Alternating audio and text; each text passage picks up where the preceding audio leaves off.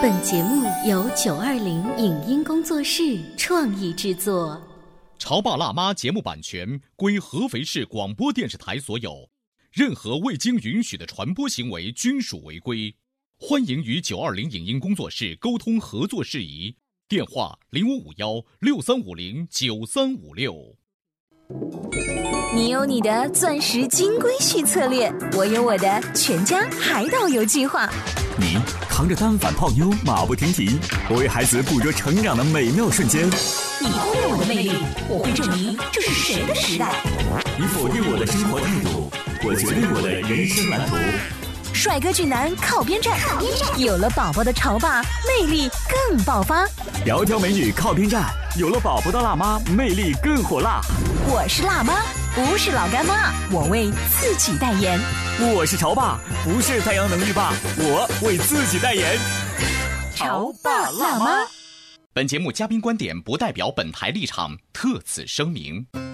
边界感是一件微妙的事情，在亲子教育的过程中，越界没有边界感，会对孩子产生哪些不良影响？自扫门前雪就是边界感效应的一种表现吗？孩子青春期的叛逆行为和父母没有边界感有什么关系？你守住边界，我不去扰乱，才能认清生活、事业和家庭之间的关系，才能更好的去生活。欢迎收听八零后时尚育儿广播脱口秀《潮爸辣妈》，本期话题：没有边界感，就永远拎不清。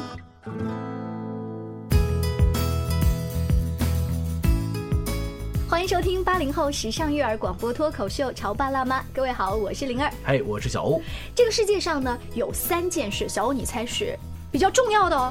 吃、喝、睡觉。那应该是吃饭、睡觉、打豆豆。吃饭、睡觉、洗澡。我告诉你 要再总结一点。嗯，有一个很红的网络段子说，自己的事、别人的事和老天的事。啊，你先想想是不是有道理？对对对对对，就有的时候这个事情是我自己的事情，别人无法干涉。这三件事情已经清晰的划分了我们自己的界限，自己的事情只能自己做，不要依附他人；别人的事情只能尊重和接受，你也不要强加干涉。嗯，老天的事情，我们就天下雨就打伞出门好了。生在一个贫穷的家庭，你就得学会简朴的生活，不是吗？嗯，今天呢，小欧跟灵儿在直播间就要为大家来聊一聊这种边界感。它跟育儿又有什么样的关系呢？我们请到了安徽国际商务职业学院的心理学老师珊珊老师，欢迎。珊珊老师好。好，大家好。珊珊老师，刚才我们说这种自己的事、别人的事、老天的事，听起来会不会有一点好无情？这确实是一件很无情的事情。我曾经有一个学生哈，嗯，当时是属于什么样的学生呢？那在我们教务处安排了我一个咨询，这个学生是属于那种平时上课认认真真、不迟到、不早退、不旷课的孩子，可是这个孩子挂科了九门，他是旷考九门，嗯，那学校里让我来做个鉴定，看看他是不是精神有问题啊？他平时上课那么认真，却挂考九门，嗯，那这肯定不是一件很简单的事情，对，特殊的事情。对，然后原因是什么呢？他失恋了，不是失恋了啊！这理由你们绝对猜不到。我跟你们说，他说他的腿受伤了，没法走路去上学，没法来考试。嗯，什么时候受伤的？上初中的时候受伤的。都大学生嘞。对，那这个借口实在是太高级了。我我脑袋瓜想不过来。我当时也很诧异，我说你这初中受伤了，平时都能走路，到考试之前。怎么就不能走了呢？而且你说你右手受伤了不能考试，对吧？你一腿这跟考试有什么关系呀？后来就给他做心理咨询，然后发现这个孩子哈，他属于什么样的人呢？有一颗火热的心。他说他是学会计的，嗯，他说我不老师我根本不想学会计，我想学服装设计。哇哦！可是我问他有没有绘画基础，他说我一点基础没有，我就想学服装设计。问他为什么？他说我感觉服装设计很自在很自由呀，嗯，我可以设计我想。设计的东西，画我想画的画，会计呢很枯燥很无聊，那我就奇怪了。我说，那你为什么要选会计专业呢？他说是我妈妈选的。嗯，大部分的中国的大学生在当年考试选专业的时候，我们都是这么被干涉过来的，听从父母的意见。对呀。好，那可是那个故事还没有结束。既然是妈妈帮他选的一个会计专业，而且又是不喜欢，可是他。在整个上课的过程当中，并没有表现出反抗啊，他还是认真的听讲，也是不旷课、不早退。为什么单单的会选择在考试的时候用这种极端的方式来表达呢？这个东西我们应该这样说：他平时的上课乖乖的，他要满足他妈妈心中一个乖乖女的形象，嗯，那也要在老师的心目中做一个乖乖女。但是到了最后考试的那一瞬间，他一定会用一种叛逆的方式来毁了自己的成绩，毁了他妈妈的梦想。嗯，他是想惩罚妈妈。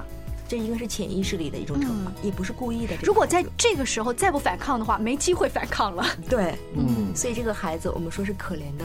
嗯，所以在珊珊老师看来，当年选专业的时候，就妈妈越过了自己的边界，对，在帮他做主。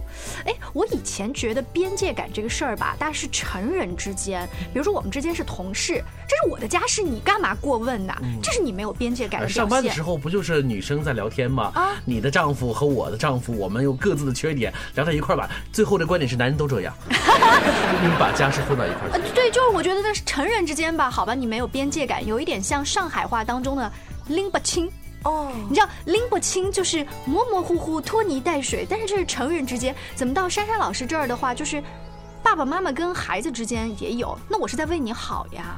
对呀，在过去我们传统观点里边，好像孩子就是一个家长的一个附属品一样。那我要你做什么，你要去做什么。我是为了你好，以爱的名义去胁迫你。这个小姑娘也是这样子。嗯，那我曾经问过这个小姑娘，我说你既然那么不愿意，那你为什么还要听妈妈的选择？那为什么不自己做自己的选择，选择一个喜欢的专业呢？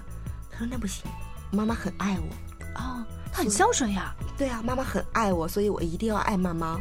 嗯，那她有姐妹三个。那对于他来说，他是中间那个孩子。嗯，他说：“你看我妈妈做生意的，我妈妈很辛苦的。嗯，所以我每天，在他大概几岁，七岁的时候，他说：‘你看我姐姐妹妹都在睡觉，我就起来给妈妈做早餐了。’嗯，妈妈是做生意的，所以妈妈在女儿上大学的时候呢，会说：‘那你一定要学个财会嘛，我一定要需要一个 CFO。’ 所以孩子实际上是因为爱。”而选择一种妥协的方式，嗯，对不对？妈妈呢，也许会也是因为爱，为孩子指一条他想让孩子的未来的路哈。但这个妈妈啊，她一定不是只到了高三考大学这个时候才来做这个越边界的事儿。所以在珊珊老师看来，孩子往小里看的话，还有一些什么是我们不自觉就已经越了边界的？比如说，孩子小的时候，他要自己吃饭呀。嗯，很多妈妈会不同意。那你吃的满身都是脏。当孩子主动去拿勺子的时候，很多妈妈会夺下来，说不行，太危险了，那不要戳到了，对不对？嗯，对呀，有很多这样的。这是我为他安全考虑啊。对呀，那其实孩子已经可以了。那还有孩子走路的时候，嗯，那要甩开妈妈的手自己走，那可能妈妈说不行，我拉着你。这也算都是边界感吗？小欧，你这么理解吗？嗯，应该说是我们作为父母怕孩子做的不好的一种焦虑，然后投射出来呢，就是说我们来越俎代庖的方式来做，是不是？久而久之就意味着我们做了很多孩子本应该该做的事情，我们越了他们的界。对，有可能还有一种妈妈是什么？我不知道你们有没有遇到过这样的朋友，那问孩子。哎，宝贝，你要吃抹茶冰激凌，还是要吃原味的冰激凌？嗯，原味的，抹茶的苦苦的。哎，还是吃抹茶的吧。我不抹就要原味的。哎，妈跟你说抹茶的好。啊，到底要哪个呀？所以对于这样的孩子来说，哈，妈妈来说，如果孩子选抹茶的，他一定会说原味的好。嗯，他选原味的，妈妈一定会说抹茶的好。他的潜在的原因是，其实就是想让孩子听自己的，对，而且这种听自己的是经过一番说服才听自己的，对，他想要那个感觉，嗯，这是不自觉的，你知道这种妈妈病，不自觉的一种遗传，那很有可能这个妈妈的上一代妈妈，嗯，也是这样控制这个妈妈的。所以妈妈会不自觉的会把这种控制带到自己跟女儿的过程当中。所以今天我们聊的话题呢，就是在亲子互动当中有一个问题，就是边界感。其实边界感这个问题啊，你要说它存在，是它天天都存在。但你要说不存在，因为我可以选择无视。因为本来作为父母来说，管束一个孩子本身就是为了他好，而且他在我的教育之下、管束之下，才能够得以健康成长。所以。我们应该要承认边界是存在着的，但是呢，很多家长来说不好意思，边界的问题由我来说了算，我认为他有就有，嗯，这时候该没有呢就一定没有。你讲特别好，是不就是说这这个标准这个在我什么时候在是由我来定，的。还有一个就是三八线画到哪个位置，嗯也是家长来定的。对，现在你所接触到的家长当中，在跟你做咨询的有多少能意识到这个问题？很多家长是意识不到的，如果意识到，他们就不会带着孩子的问题来向我们咨询了。哦，很多家长来找我们，不是说家长说，哎，我我觉得我这教育有问题，而是说，我的孩子有问题。对我的孩子有问题。珊珊老师，你看我这孩子怎么了？嗯，但是经过你们的分析，最后发现可能是在平时的日常生活以及学习当中，家长越界太多，反而让孩子失去了不断的自我失败，然后重新调整的机会。对我曾经遇到过这样一个孩子哈，那这个孩子就是反映，我不想上学了，嗯我觉得上学一点意思都没有，那就感觉这个孩子把家里搞得乱七八糟的。嗯。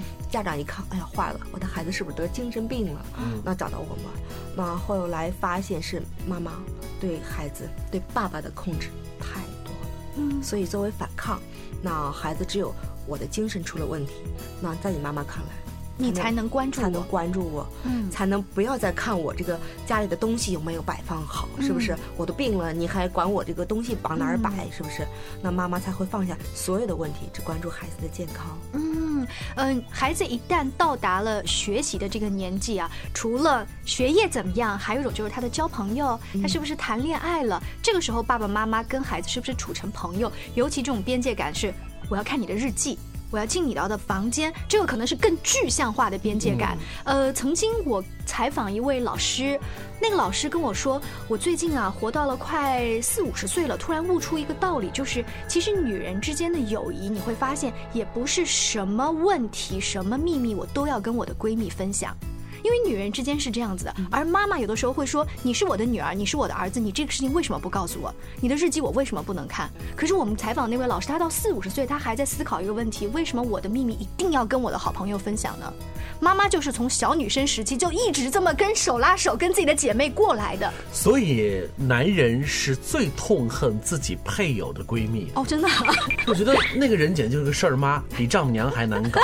可能原因就是因为我好像不仅仅是跟我的老婆在恋爱，在有婚姻，嗯，似乎他后面还有一个无形的一个像一个影子政府一样的在干涉着他，那这种感觉特别的不好受。对你一个人的智商要玩很多人不够用的。是啊，往往有的时候，这时候呃，哪怕闺蜜不在，旁边还有个丈母娘呢，对不对？那其实今天我们聊的就是一个边界，我们先把呃两性关系当中的边界感放一放，我们来聊这个跟孩子呃互动、亲子教育当中边界感，你会发现，真的有的时候我们太忽视这个问题了。是在进段广告之后呢，我们请珊珊老师接着来跟我们聊，无意当中你就做到了哪些越界的事情。您正在收听到的是故事广播《潮爸辣妈》。《潮爸辣妈》播出时间：FM 九八点八，合肥故事广播，周一至周五每天十四点首播，二十一点重播。网络收听，请下载荔枝 FM、蜻蜓 FM、阿基米德、喜马拉雅、中国广播以及苹果 Podcasts，搜索“潮爸辣妈”订阅收听。微信公众号请搜索“潮爸辣妈俱乐部”，参与节目互动哦。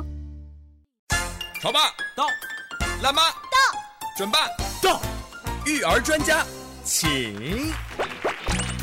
中国内地首档八零后时尚育儿广播脱口秀，陪你一起吐槽养育熊孩子的酸甜苦辣，陪你一起追忆自己曾经的小世界。潮爸辣妈。本节目嘉宾观点不代表本台立场，特此声明。边界感是一件微妙的事情，在亲子教育的过程中，越界没有边界感会对孩子产生哪些不良影响？自扫门前雪就是边界感效应的一种表现吗？孩子青春期的叛逆行为和父母没有边界感有什么关系？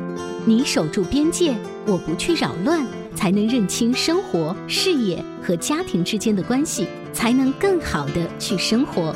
欢迎收听八零后时尚育儿广播脱口秀《潮爸辣妈》，本期话题：没有边界感，就永远拎不清。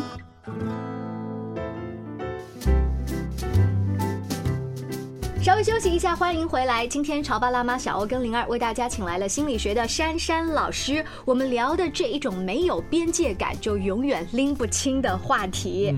如果说你没有边界感，你跟恋人互动，你就会每一天计较你爱我多还是我爱你多。如果你没有边界，跟同事互动，本不应该自己承担的却不会说不，本应该自己承担的却把责任推给别人。是，如果有一天你没有边界感，孩子又有了孩子，可能你带着这种模糊的概念，又会影响到下一辈。边界感到底是什么呢？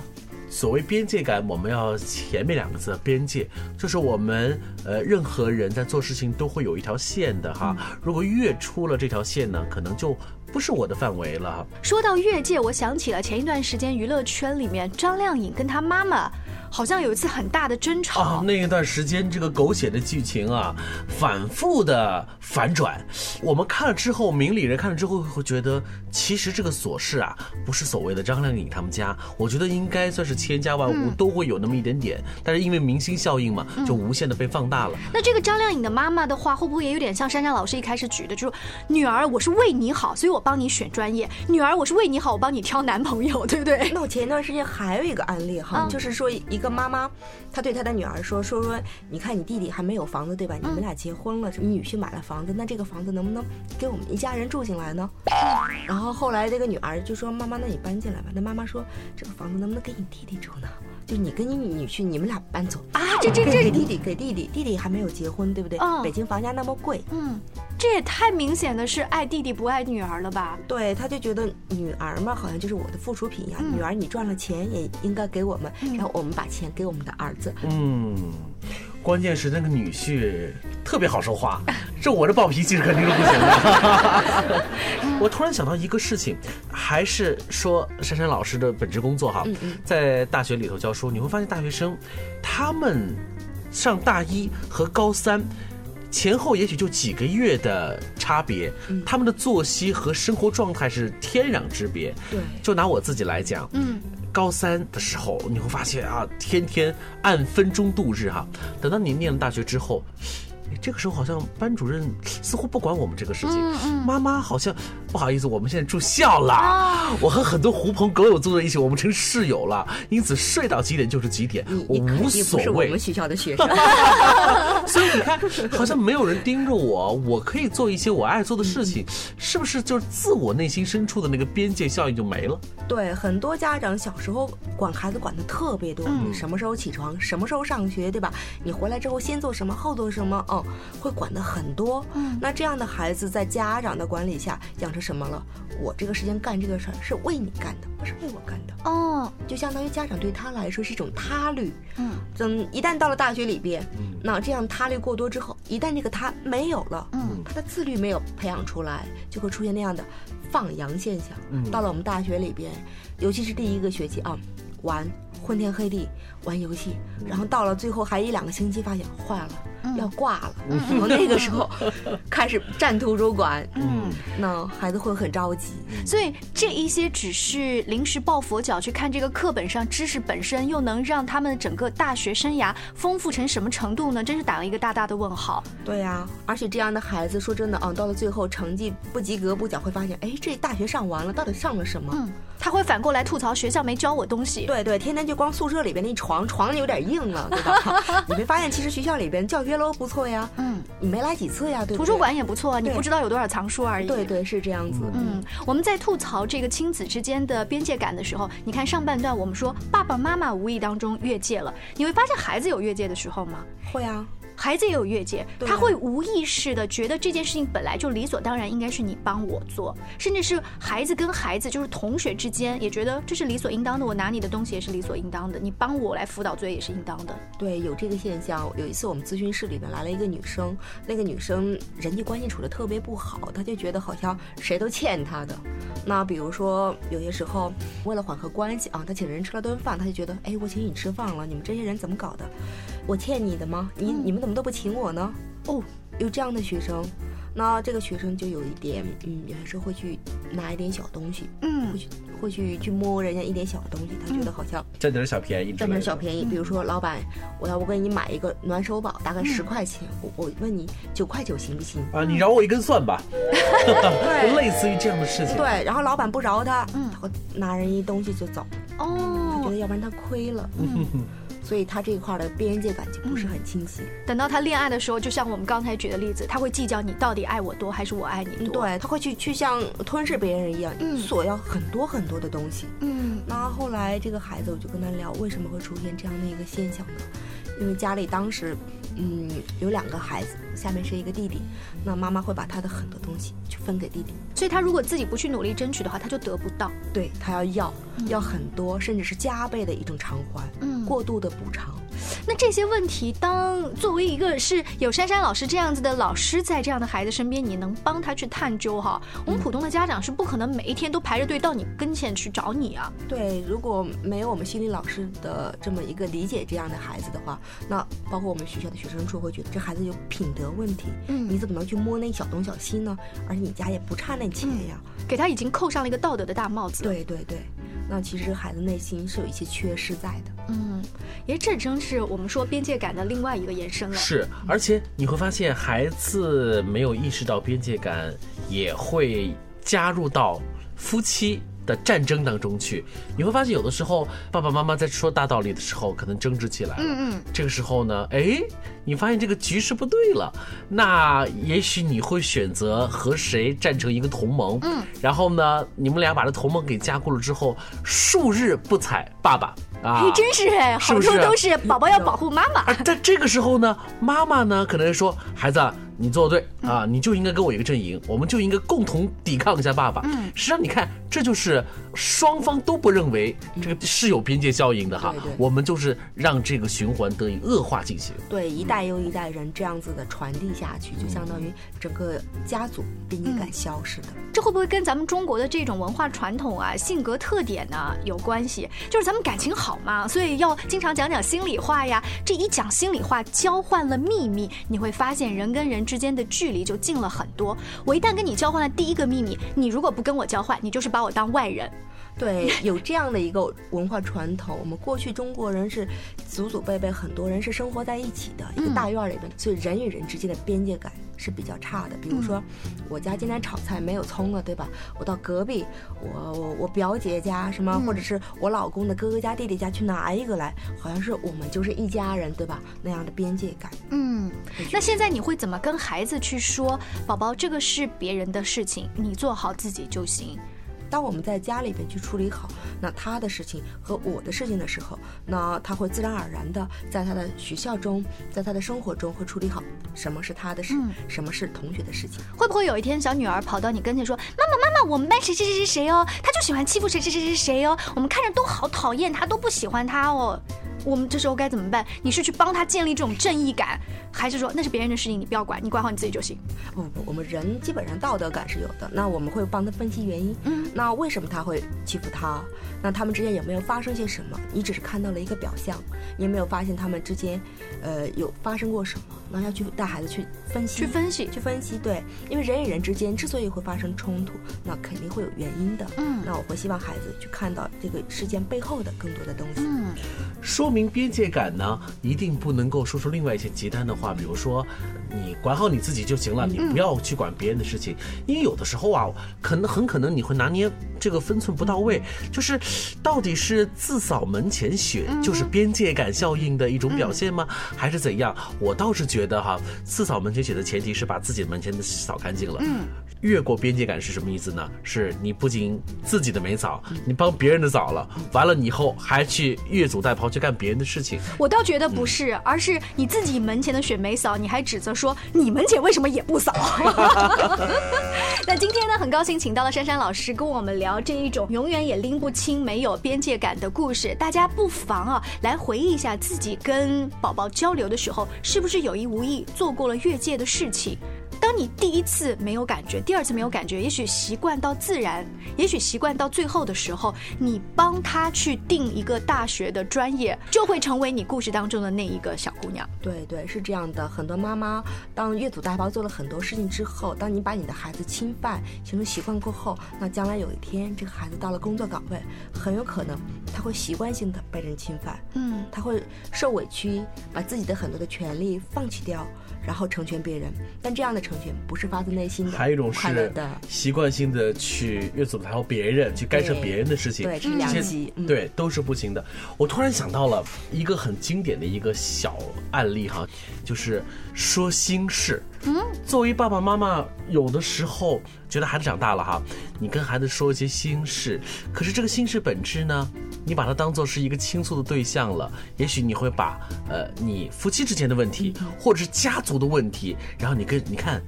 哎，我就说你奶奶嘛，我就说你姥姥嘛，我就说你二舅嘛，什么什么什么什么什么。这时候孩子呢就会听到了这些琐事，实际上我也觉得这也不是应该他所掌握的事情啊，对不对？嗯，这无形当中都做了越界的事情。我们是人类，我们不是动物，动物是靠呢尿液以及搏杀来划分这些势力范围和边界。对。我家有只兔子啊，我家有养兔子。您这话说太有道理了。我家那兔子啊，那公兔子到了发情期，我就会发现它做一件什么事儿呢？它把它那个那个大便拉了之后，用它那个尾巴呀，扫到它那个笼子外边去。嗯，它是有它的那个尿盆儿、那个便盆的。它有一天它不干了，扫到外边去，干嘛呢？因为那天晚上我忘了给它喂食了。嗯，它就要扩大它的边界，表示对我的抗议。哦，还有这么神奇的事情！你看，我们不是动物，我们可能会直接说你不关心我了，你越界了，你让我不高兴了，或者呢，我直接把你从微信上拉黑。但是拉黑并不能永远的解决这个问题。我们来不断的自我反省一下，是不是做了越界的事情呢？感谢收听今天的潮爸辣妈，更多关于育儿的小故事，可以搜索一下微信公众号“潮爸辣妈俱乐部”。下期见，拜拜，拜拜。以上节目由九二零影音工作室创意制作，感谢您的收听。